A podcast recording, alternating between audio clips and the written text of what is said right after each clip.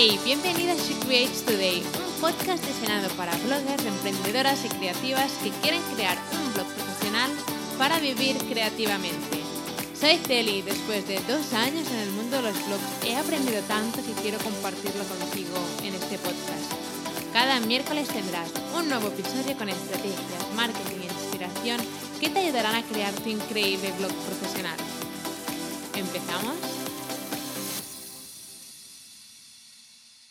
Bienvenida a un nuevo episodio de She Creates Today. Y el episodio de hoy es muy especial porque hace tiempo, bueno, hace unas semanas, eh, mandé un email y publiqué en las redes sociales qué preguntas tenía mi comunidad, ¿no? Que me preguntaban lo que fuese sobre cómo crear un blog, sobre cómo me organizo con mi blog que podían preguntar lo que quisieran y así que he decidido recolectar las preguntas que creo que son más interesantes y que te pueden ayudar más a ti también en todo este proceso de crear tu increíble blog profesional. Así que voy a empezar por la pregunta de Aiken Rodríguez, que tiene el blog de helloinspirationcollective.com. Y Aiken pregunta, ¿qué métodos nos recomiendas para organizarnos mejor? Porque aunque tengo días libres, hay días que paso haciendo cosas para el blog y siento que no avanza nada. Em, te entiendo perfectamente, a mí también me, pasaba sobre todo al principio que todo es nuevo y no sabes lo que tienes que hacer, por dónde tienes que empezar. Y lo primero que te recomendaría a ti y a cualquiera que esté escuchando y que diga, mm, a veces dedico mucho tiempo y siento que no avanza nada, es probar el método batching. El batching básicamente es un sistema en el que te organizas por tareas. Por ejemplo, los lunes los dedicas a crear artículos, los martes los dedicas a grabar episodios para el podcast. Y lo que hace este sistema es que cada día lo dedicas a, una cosa en concreto, una tarea en concreto, y no tienes que ir saltando de tarea en tarea, como, no sé, eh, grabar episodios para el podcast, escribir artículos, mm, hacer fotografías. Así que este sistema a mí me ha funcionado súper bien. Por ejemplo, hoy este episodio es el episodio número 6 que estoy grabando y me es muy fácil dedicar un día entero a grabar podcast porque es como que preparo el micro, preparo el ordenador y sé que durante el día tengo que grabar 6, 7 episodios y sí que voy tomando algún break, voy haciendo, no sé, me voy levantando y voy haciendo algo para porque grabar un episodio parece que no, pero es como tienes que poner bastante energía, tienes que explicarlo todo de la mejor manera posible. Y, pero este sistema me ha funcionado súper bien y te lo recomiendo muchísimo. Así que intenta crear un calendario con un mes de antelación y sobre todo eh, distribuir las tareas por días porque vas a ver que avanzas muchísimo más rápido con tu blog profesional. Después también quiero mencionar que es súper importante tener tiempo libre, tiempo en el que no dedicas, em, no dedicas tiempo a, a escribir artículos o lo que sea, tiempo libre para desconectar. Esto es algo en lo que hoy en día eh, me cuesta muchísimo. El otro día decía mi hermana, estábamos, nos estábamos bañando en una piscina y le decía, es que me cuesta muchísimo desconectar, me cuesta mucho no pensar en lo que tengo que hacer, lo siguiente del blog, la siguiente promoción, ¿no? Es como que siempre estoy allí pendiente de lo siguiente y quiero aprender sobre todo a tener, a desconectar mejor y sobre todo a mm, no pensar siempre en el siguiente paso y ser más, estar más presente en el presente. Así que sobre todo súper importante tener tiempo libre, tiempo para mm, desconectar. Y mm, básicamente es esto lo, que recomiendo para organizar, para que te organices mejor. Es el batching y crear un calendario con un mes de antelación, porque crear un calendario con un mes de antelación te ayudará muchísimo a mm, no tener que vivir el día a día, ¿no? En mañana tengo que publicar un artículo, no lo tengo preparado.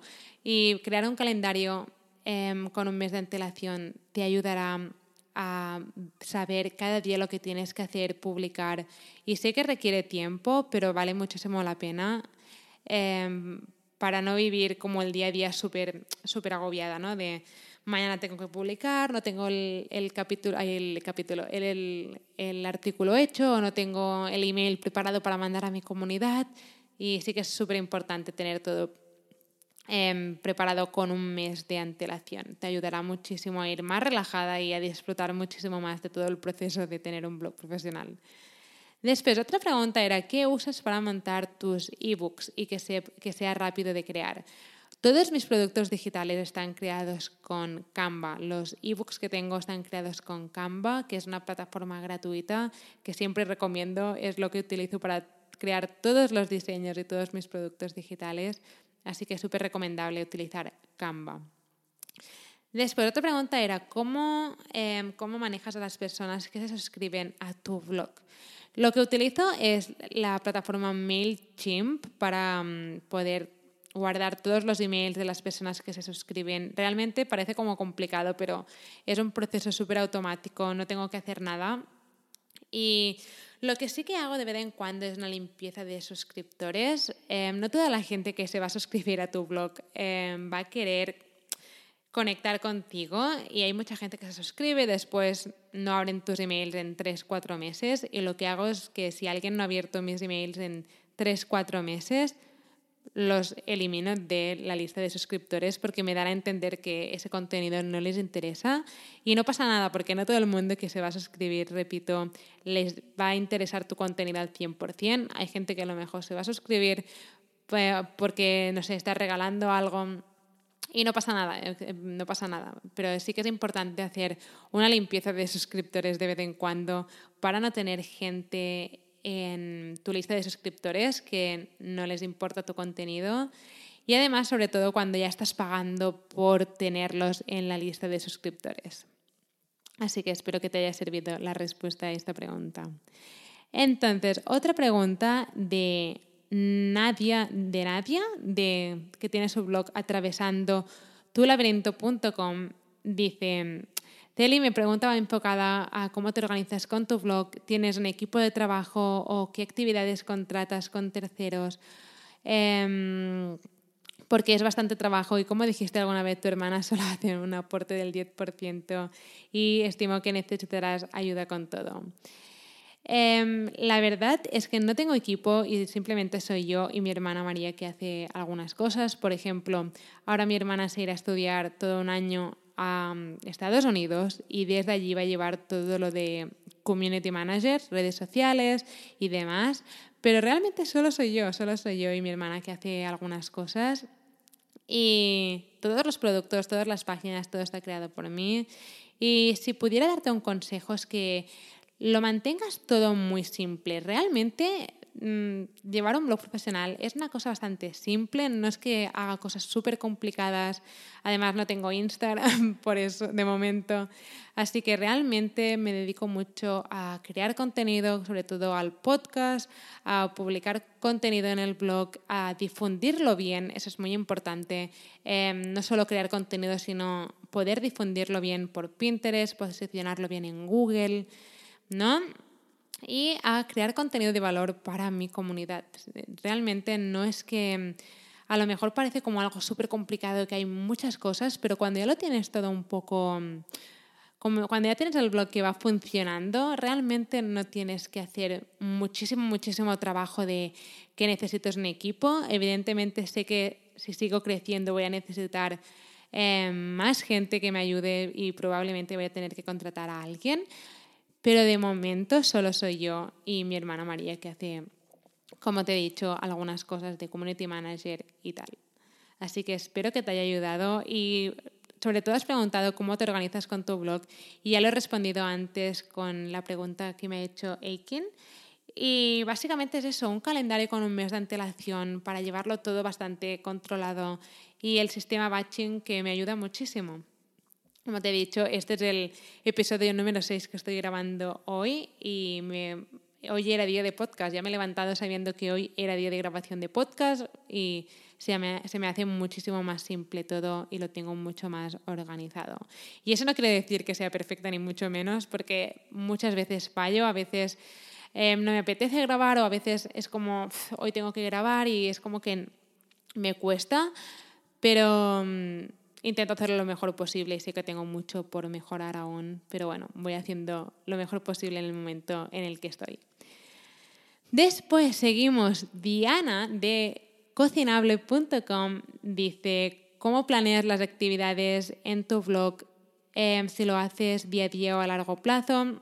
¿Qué tan a largo plazo lo organizas todo, mensualmente, trimestralmente? ¿Cómo organizas tus actividades, productos a lanzar, etcétera? Lo que hago para, o sea, algo que sí que he aprendido es que a principio de año me gusta ver los meses que hay y lo que voy a hacer cada mes. No lo tengo todo súper estricto, o sea, todo apuntado, pero sí que sé, por ejemplo, que en enero y junio hago el reto blogger, por ejemplo. Entonces, sé que en enero y junio tengo que centrar todo el contenido alrededor del reto blogger. O, por ejemplo, sé que en noviembre es Black Friday y sé que... Em, en noviembre tengo que planificar una promoción alrededor de Black Friday. Y eso sí que me gusta tener apuntado mes a mes si hay alguna promoción o algo, porque me ayuda muchísimo. De verdad, tener apuntadas las promociones que vas a hacer a mí me ayuda mucho para saber, por ejemplo, no sé, si estamos, em, no sé, si estamos a junio y el mes que viene es julio, saber qué promoción tengo para poder organizarme bien, para crear contenido alrededor de la promoción y tenerlo todo más controlado. Así que las promociones sí que a principio de año las intento tener, lo intento tener todo bastante claro. Evidentemente a veces cambio algo, pero sí que me gusta a principio de año organizar bien las promociones.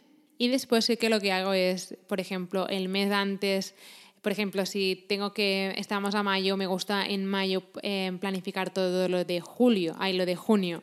Si en junio qué días van a salir artículos, qué días van a salir episodios para el podcast. Pero eso sí que me gusta hacerlo solo con 30 días de antelación. Si, por ejemplo, me fuera de viaje o algo, sí que me gusta tenerlo todo más, o sea, más organizado para no tener que estar de viaje y pensando, y tengo que hacer esto, tengo que hacer lo otro. Y me gusta hacerlo, llevarlo todo más controlado, pero si no, lo hago con 30 días de antelación o incluso menos, depende del mes. Así que de verdad que así es como realmente me organizo y sobre todo lo del batching, que es lo que he dicho, lo que he dicho antes. Y lo de temas de productos a lanzar, eh, realmente, sinceramente, voy un poco sobre la marcha y lo que necesita mi audiencia. Si veo que mi audiencia me pregunta mucho sobre una cosa o veo que hay muchas preguntas sobre un tema concreto o incluso hay gente que me ha escrito y me ha dicho, ¿podrías crear un curso sobre esto? ¿Podrías crear un producto sobre, sobre no sé, sobre algo en concreto? Entonces me lo apunto y pienso, bueno, esto es algo que, que podría ser interesante, mm, lo apunto y después lo voy valorando pero no me gusta crear muchísimos productos porque no quiero confundir, me gusta tener buenos productos y pocos, que no muchos y, y, variados, no sé. Em, pero es esto, esto es el sistema que utilizo yo realmente, es un poco entre comillas sobre la marcha y lo que creo que es mejor en el momento. Y seguimos con las preguntas. La siguiente pregunta es, de Cristina Molina del blog tusfinanzasfaciles.com y dice, ¿qué estrategias recomendarías para aumentar constantemente las visitas al blog? Em, sinceramente, Pinterest. Pinterest es genial, pero lo más importante es sobre todo crear una buena pieza de contenido a la semana y difundirlo bien. Sobre todo, recuerdo cuando empecé, pensaba que cuantos más artículos tendría en el blog em, cada día, ¿no? Si publicaba un artículo em, cada día sería mejor, pero no tiene por qué. Es mejor crear una buena pieza de contenido a la semana y difundirla bien. Y difundirla bien me refiero a, no sé, si creas un artículo, puedes después crear un episodio para el podcast de ese artículo, puedes publicarlo en las redes sociales, puedes mandar un email a tu comunidad y difundir bien ese contenido que has creado pero sí que creo que es súper importante difundir el contenido, que no crear mucho contenido y no tener tiempo para difundirlo. Así que, y sobre todo Pinterest. Pinterest es genial, Pinterest es... Por eso creé el curso Pincreíble, eh, porque Pinterest lo cambió todo para mí y realmente fue en antes y en después. Y si estás interesada en el curso Pincreíble, si vas a fordeblogger.com encontrarás en el apartado cursos el curso Pincreíble y realmente es un curso genial que es el último curso que he creado y enseña paso a paso mis estrategias con Pinterest y cómo lo cambió todo para mí. Otra pregunta, ¿cuánto tiempo consideras que un blog puede necesitar para alcanzar cierta autoridad? Muchas gracias por la oportunidad. Em, sinceramente, creo que en seis meses un blog puede alcanzar cierta autoridad, aunque cada blog es diferente y no hay, no hay como un tiempo determinado, ¿no? No es como, yo qué sé, como algo que pones al microondas y en 20 minutos está hecho, sino que cada blog es diferente y depende del tiempo que puedes dedicarlo, dedicarle al blog. Pero el mejor consejo que puedo darte es que empieces a crear tu comunidad desde el primer momento con suscriptores. Y aunque tengas 10 suscriptores, empieza a mandarles un email a la semana y empieza a conectar con ellos. Hay muchísimas emprendedoras que esperan a tener mil seguidores o mil suscriptores para empezar a tomárselo en serio con su blog o su negocio digital, pero realmente tienes que ver a esos 50 suscriptores en 50 personas. Imagina tuvieras 50 personas en tu casa, 50 personas que les interesa tu blog, que les interesa lo que tienes que decir, que les interesa el contenido que estás compartiendo. Son muchas personas y para vender un producto o un servicio realmente solo necesitas una persona y podría, ser, podría estar en esas, en esas primeras 50 personas que tienes ahora. Así que aunque tengas 5 suscriptores, 10 suscriptores, empieza a conectar con ellos. No esperes a tener un número determinado de personas suscritas o de seguidores para empezar a conectar con tu audiencia. Bueno, y estas son las preguntas por este esta primera parte de pregunta lo que quieras sobre crear un blog profesional. Prepararé el siguiente, la parte 2 para contestar más preguntas, pero hoy te voy a dejar con estas para que tomes nota y nos vemos la semana que viene con otro episodio. Espero que te haya gustado este episodio y que ahora estés lista para tomar acción. No te olvides de suscribirte al podcast para no perderte nunca ningún episodio. Y recuerda que puedes descargar la guía gratis sobre cómo convertir tu pasión en un negocio digital con un blog profesional en guiablogger.com. Mil gracias por estar aquí, por estar escuchando y nos vemos en el próximo episodio.